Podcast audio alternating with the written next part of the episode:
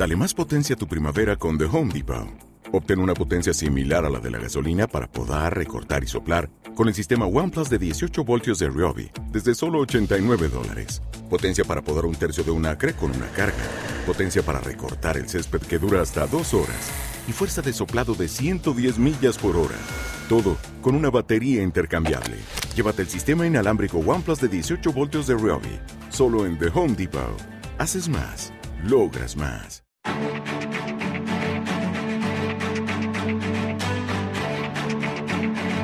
Capital Intereconomía, el consultorio. Arrancamos nuestro consultorio hoy con Darío García, analista de XTB. Darío, ¿qué tal? ¿Cómo estás? Muy buenos días. Muy buenos días, ¿qué tal? ¿Cómo estáis? Lo primero, eh, analizar, eh, que nos cuentes cómo estás viendo los mercados. ¿Cuánto hay que estar de preocupado por este arranque de semana eh, teñido de rojo, en el que vemos ahora mismo que el IBEX 35, bueno, pierde un poquito menos, un 0,37%, está en 8.620 puntos, pero tenemos caídas de casi el 1% en Alemania y de casi el 1,5% en Francia. ¿Cuánto hay que estar preocupado? ¿Cómo lo ves? Pues tan preocupados como la expectativa de los niveles de los precios puedan seguir evolucionando durante este año 2022. También tenemos, por otro lado, una expectativa más agresiva por parte de los bancos centrales que podrían encarecer el precio del dinero y sabiendo que esto intenta combatir precisamente el incremento de los precios al no haber un acompañamiento real de los niveles de salarios, que es lo que debería compensar en la famosa triada, ¿no? que serían estos tres conceptos macroeconómicos, los inversores cada vez están mucho más defensivos. De hecho, hoy, junto con las correcciones en los mercados de renta variable, venimos viendo acompañamientos de correcciones en los niveles de rendimientos de los bonos, que en algunos casos han llegado casi a alcanzar los tres puntos porcentuales en el caso del estadounidense. Y se nota que los inversores cada vez están más pendientes de sus niveles de preocupación sobre bueno, pues, cuál podrían ser los niveles de precios, tanto para final de año como el de los tipos de interés. Y el Banco Central Europeo, si bien podría mantener su hoja de ruta, la sorpresa también podría adueñarse de, las decisiones de, los bancos centrales y pudiera seguir la estela tanto del Banco de Inglaterra, que recordemos que ya ha subido los tipos tres veces en estos últimos cinco meses, como de la Reserva Federal, donde se estima que la semana que viene, si bien esta semana va a estar marcada por el PCE y el dato del primer trimestre del PIB, la semana que viene, el 4 de mayo, será la siguiente decisión de tipos y mm. podrían subir 50 puntos básicos en el caso de Estados Unidos y además, pues por otro lado, eh, se iniciaría el programa de reducción del balance en 95.000 millones de dólares mensuales durante todo este segundo trimestre. Mm. ¿Al IBEX dónde lo ves, eh, Darío? Pues el IBEX, en el caso del contexto técnico, de hecho, ha tenido un comportamiento espectacular comparado con el resto de selectivos europeos y, por supuesto, estadounidenses durante la semana pasada. En principio, ha perdido una estructura técnica muy importante y eso pues podría originar caídas adicionales, intentando mantener los 8.500, que es algo que ha intentado o está intentando ya desde la jornada de hoy, pero la corrección podría incluso llegar a hacer perder al selectivo el, o poner a prueba de nuevo los 8.200 puntos, algo que son pues prácticamente 360 puntos desde los niveles actuales. Mm, venga, vamos con las consultas de los oyentes. 91-533-1851, WhatsApp 609-224-716. Empiezo por un oyente que pregunta, eh, precio para entrar en Burberry y Qualcomm. Y pregunta si, eh, dice que son para largo plazo, y pregunta si esperarían los resultados trimestrales para entrar. Burberry y Qualcomm. Vale. Precio para entrar. Vamos a buscar. Vamos a buscar Qualcomm para dejarla por aquí preparada. Tengo ya Barberry por aquí. Y bueno, pues hay que tener en cuenta que Barberry es una compañía primero de lujo, eh, tiene unos niveles de, márgenes sobre producción en principio muy interesantes que debería tener o aportarle flexibilidad eh, a la hora de ajustar sus, márgenes, pero desde luego la estructura que viene marcando desde principios del mes de marzo, ya desde finales de febrero, es una estructura correctiva y además continuista desde los máximos post-COVID en junio del año pasado. En principio, la compañía podría marcar de nuevo una zona de testeo de suelo en los eh, en los 15,32 eh, 15,32 libras creo que son o 152 libras ahora mismo. Eh, lo tengo en tanto por peniques eh, se, ve un poquito diferente pero bueno en este caso los 15,39 15,38 sería el nivel de soporte a tener en cuenta pero la dirección principal sigue siendo bajista y podría ser importante mantener una estructura de gestión del riesgo con un stop loss muy ajustado ligeramente por debajo de esos niveles, porque precisamente si se rompieran, pues probablemente seguiría desencadenando máximos decrecientes, que es lo que viene desarrollando desde prácticamente el, último año. Y como bien apuntaba el, el, que nos ha mandado la, consulta, pues lógicamente en el caso de Qualcomm esta semana es importantísima. Tendremos una publicación de resultados que debería generar lógicamente mucha expectativa. En este caso, cómo la compañía va a publicar sus resultados, y lo voy a poner en fecha muy correcta para que lo tengamos eh, claro, va a ser este próximo miércoles y la publicación será después del cierre de mercado. ¿Eso qué quiere decir? Que como hay una negociación post-market entre las 10 y las 11 de la noche, probablemente en este caso sea cuando veamos cierta volatilidad y nos adelantemos a lo que pueda suceder en la jornada siguiente, que será cuando podamos negociarla. Aún así, como es un sector de hardware, sigue estando muy en alza porque todas las grandes compañías tecnológicas que quieren ofrecer futuros servicios por Internet tanto en el contexto actual como en el metaverso, que es lo que podríamos considerar el Internet de, nueva generación, la estructura informática va a ser muy importante y en este caso, ¿cuál entraría dentro de ese tipo de compañías? Aún así, desde que ha arrancado el año 2022, tiene un contexto de cuña descendente muy importante y la zona clave a tener en cuenta en el más corto plazo sería vigilar muy de cerca el soporte de los 122 dólares, pero eso no podría, eh, no dejaría de lado que unos muy buenos resultados permitirán alejar la cotización de esos niveles. Por lo tanto, por un lado, esperar a la publicación de resultados y, en segundo lugar, a partir del comportamiento que tenga el mercado a partir de las 10 de la noche en ese post-market y en el pre-market de entre las 2 y las 3 y entre las 2 y las 3 y media del día siguiente, en este caso zonas de, referencia por debajo en el entorno de los 130 dólares como soporte y la resistencia, pues la referencia la tenemos en los 144. Pero en este caso habrá que esperar a que se conozcan los resultados. Venga, seguimos. Nos pregunta Fernando desde Zaragoza por GEVO, eh, GEVO. Dice soportes y resistencias, precio objetivo a corto y medio plazo. Bueno, pues en este caso, eh, mantiene estructura bajista prácticamente desde mm, máximos de, marzo, máximos eh, relativos descendentes. Sin zonas de soporte de referencia a más corto plazo estaríamos hablando en torno a los 3,45 dólares por acción. Tener en cuenta que esta compañía lleva ya prácticamente dos semanas con caídas consecutivas y además en términos de volatilidad con amplitudes bastante importantes. Esos niveles de 3,38 a 3,45 será la zona a tener en cuenta y parece la más probable, por otro lado, y a partir de ahí pues ver una referencia, un comportamiento pivotante por parte de los indicadores. Ya está en zona de sobreventa por parte de estocástico, pero el RSI todavía tendría margen de corrección. Vale. Eh, Mario, ¿qué tal? Buenos días. Hola, buenos días. Díganos. Mire, eh, le llamo porque estaba interesado en entrar en un par de valores, uno alemán y otro americano, y quería eh, saber la opinión de analistas, si era interesante entrar y, y las expectativas. Muy bien. Uno eh, alemán es DUER, D-U-E-R-R. D U y el americano EPAN Systems. A ver, el primero era D U R R. R R. Vale, ¿y el segundo? Dinamarca, Uruguay, España, Roma, Roma. Sí.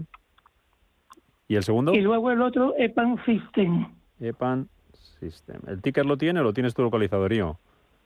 No, como suena. No lo EPAN. localizar. A ver. Sí. Bueno, pues nada, deletrear, por favor? A ver, EPAM System, mira, lo tengo por aquí. Eh, el ticket. España, sí. España, Paraguay, Andalucía, Murcia y, luego System, sí, de sistema, sí. EPAM, creo que el ticket es ya EPAM, tal cual. Gracias, Mario, por llamarnos. A ver qué le dice Darío. Eh, Bien, pues el, el que quieras de los dos, que nos vamos a ir a, enseguida a las noticias, así que uno en un minutito y el otro a la vuelta, el que quieras. Vale, pues en este caso vamos a irnos a la norteamericana. La compañía está en zona de soporte de un contexto en principio positivo porque son mínimos crecientes, pero está entrando en una zona de sobreventa sin que el RSI nos pueda dar en principio una señal de, compra. No aparece un desgaste evidente, pero en este caso habrá que esperar a que la referencia del valor se sitúe de nuevo en una zona de soporte en torno a los 260 dólares. Vale. Pues eh, eso con ese era EPAM, ¿verdad? Luego la vuelta de las noticias. Eh, respondemos a Duer. Vete abriendo si quieres eh, durante este ratito el gráfico de Meta, que nos pregunta Antonio desde Cullera, dice que está posicionado Meta, que publica resultados esta semana y pregunta si piensas que podría desplomarse como Netflix y decepciona al mercado y nos pregunta también por una entrada en Adidas a los precios actuales. Esto y más después de las noticias. Hasta ahora, Darío. Capital Intereconomía, el consultorio.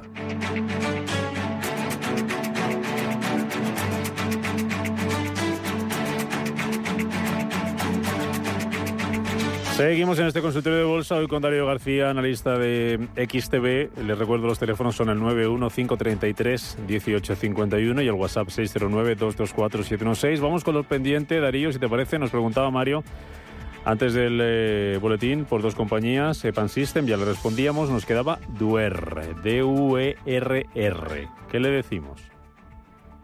Pues esta compañía de ingeniería mecánica alemana, eh, lógicamente, se está viendo muy perjudicada por el contexto de los problemas de suministro, cadenas de suministro, materiales, costes, etcétera. Entonces, es una compañía que está viendo reducido enormemente su margen y eso se ve claramente en el comportamiento de los inversores.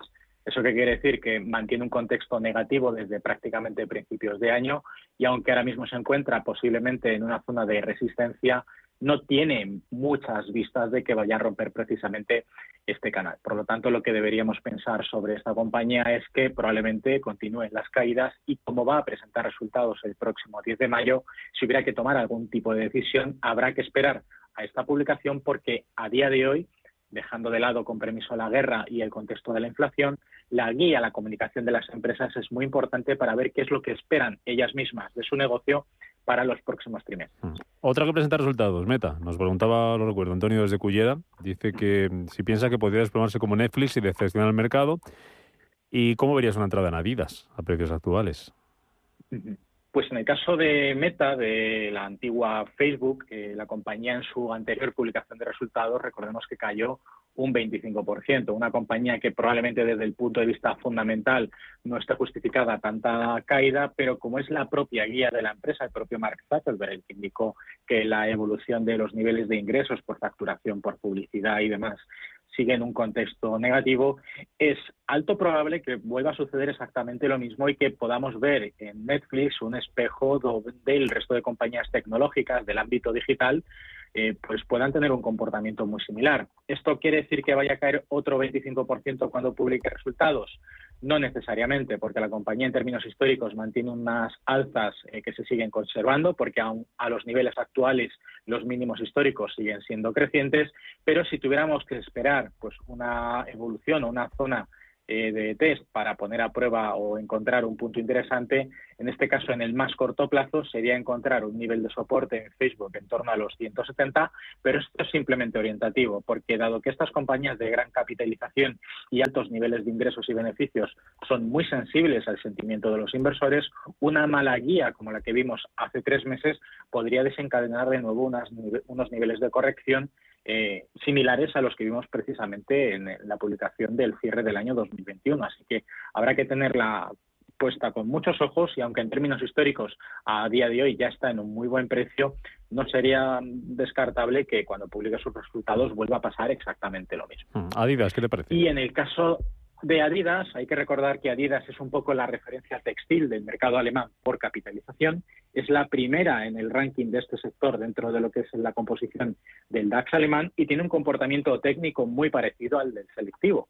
Por lo tanto, si bien estamos viendo que el comportamiento del DAX alemán no es que sea muy bollante, pero ha tenido una gran recuperación desde el impacto, desde el inicio de, la guerra, el contexto sigue siendo negativo. En principio, un comportamiento de caídas de niveles de, determinados indicadores podrían mostrarnos que podría haber un retesteo para un pequeño impulso, eso sí, de muy corto plazo, entre los 188 y los 190 euros por acción. Lo que va a, eh, lo que va a ser primordial en este, en este valor es que se rompan los niveles de resistencia y eso no sucederá salvo que encontremos un catalizador importante, por lo tanto sus resultados el 6 de mayo, y eso pues que suponga una recuperación de niveles entre los 195 a los 200 euros por acción.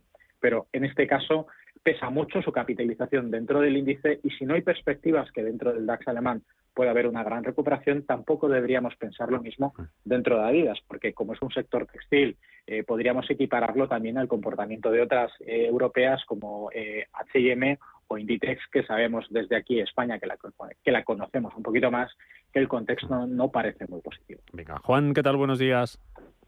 Sí, hola, buenos días. Felicidades por el programa.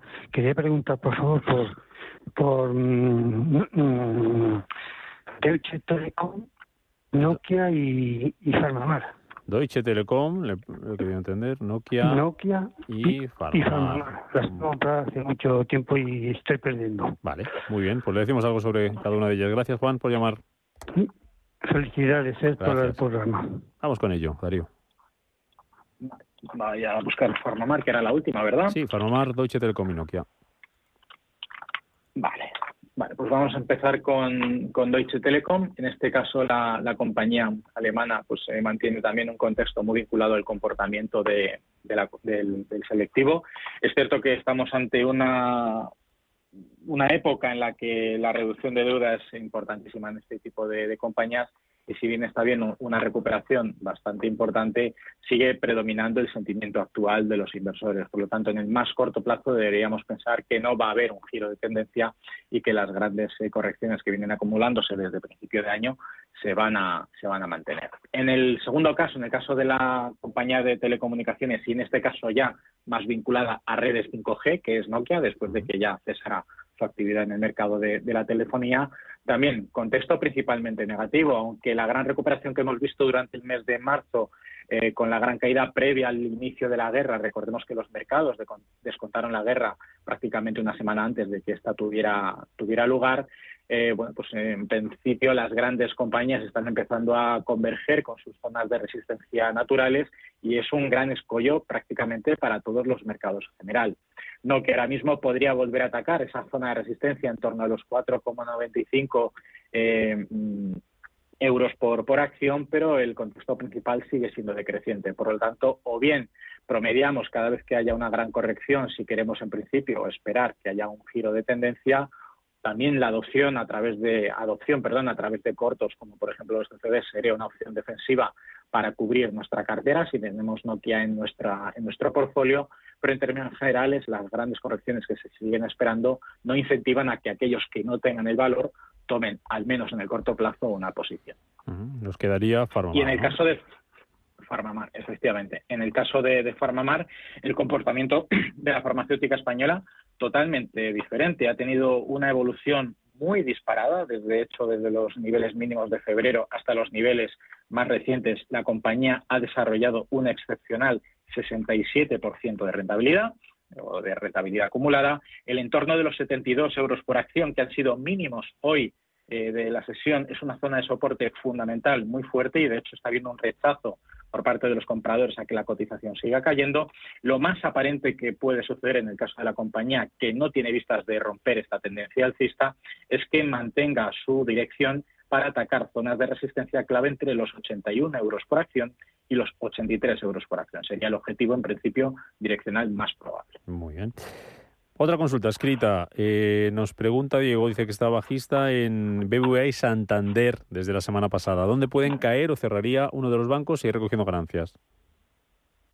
Vale, pues vamos a irnos primero al, al Banco Sabadell para observar cómo el contexto positivo de tipos de interés en Reino Unido está generando una gran estabilidad en ingresos para la entidad que tiene una sensibilidad prácticamente de un 30% de todos sus ingresos provenientes de la filial TSB.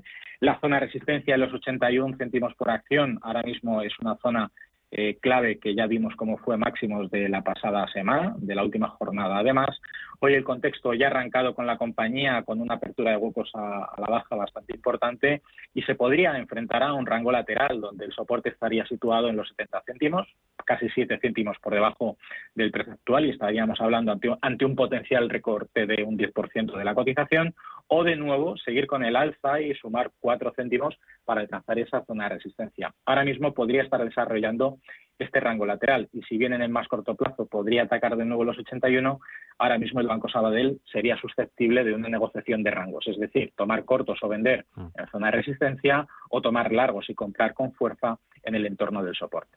70 céntimos soporte, 81 céntimos resistencia. Vale. Y en el caso del BBVA, pues Sí, también... pregunta, este era, Santander, contexto- era Santander, por si. Ah, BBVA Santander, Santander. perdón, por- sí. O si le quieres decir algo rápido. Ay, pues me he ido yo al, al Sabadell, me he ido, dis, disculpadme.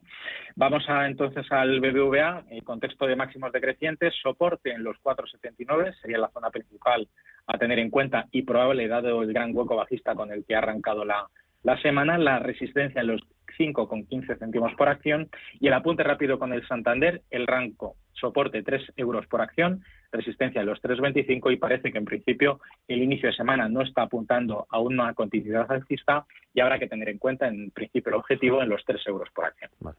¿Y BBV lo teníamos o nos faltaba este? Sí, lo BBV, el BBV habíamos comentado soporte en los 4,79, 4 euros 79 céntimos por acción y la resistencia de los 5,15. La gran corrección con la que hemos arrancado apuntaba que en principio lo más probable es una adopción de posturas alcistas cuando llegue al soporte de los 4,79. terminamos con un mensaje de audio. Hola, buenos días. Quisiera preguntarle por las compañías eh, de renovables Solaria y la farmacéutica Farmamar. Las tengo con pequeñas ganancias y a ver cómo la ves, si cree que pueden volver a otros máximos de este año o, o, que, me puede decir. Nada más, muchas gracias y que pase un buen día. Pues como Farmamar ya lo habíamos respondido, vamos con Solaria y terminamos, eh, Darío. Sí, Farmamar ya habíamos comentado, el 80, 81 euros como objetivo alcista, además tiene muy buena perspectiva. Y en el caso de Solaria se ha sumado esa tendencia de los inversores a apostar por lo renovable en vistas de una menor dependencia de los combustibles fósiles. Tras la gran evolución alcista que ha tenido Solaria, que de hecho ha marcado una evolución total de un 95% desde los mínimos de marzo, la compañía ha desarrollado dos zonas de consolidación. La primera ya tuvo lugar en los 18 para continuar con las alzas hasta los máximos en los 23. La segunda la está teniendo a día de hoy ya en ejecución, por lo tanto sería una buena toma de entrada en los 21 euros por acción, que es el precio actual, para atacar de nuevo esos 23. Y en este caso, como hay un mayor desgaste del movimiento alcista, quizá un stop loss ajustadito por la parte inferior sería importante tener en cuenta. Por lo tanto, si tuviéramos que hablar de estas dos compañías en general, siguen apuntando a retestear zonas de resistencia alcanzadas recientemente. Darío García, analista de XTV, gracias por estar con nosotros en este consultorio de lunes aquí en Capital Intereconomía. Que vaya bien la semana. Muchas gracias. Un placer igualmente. Gracias.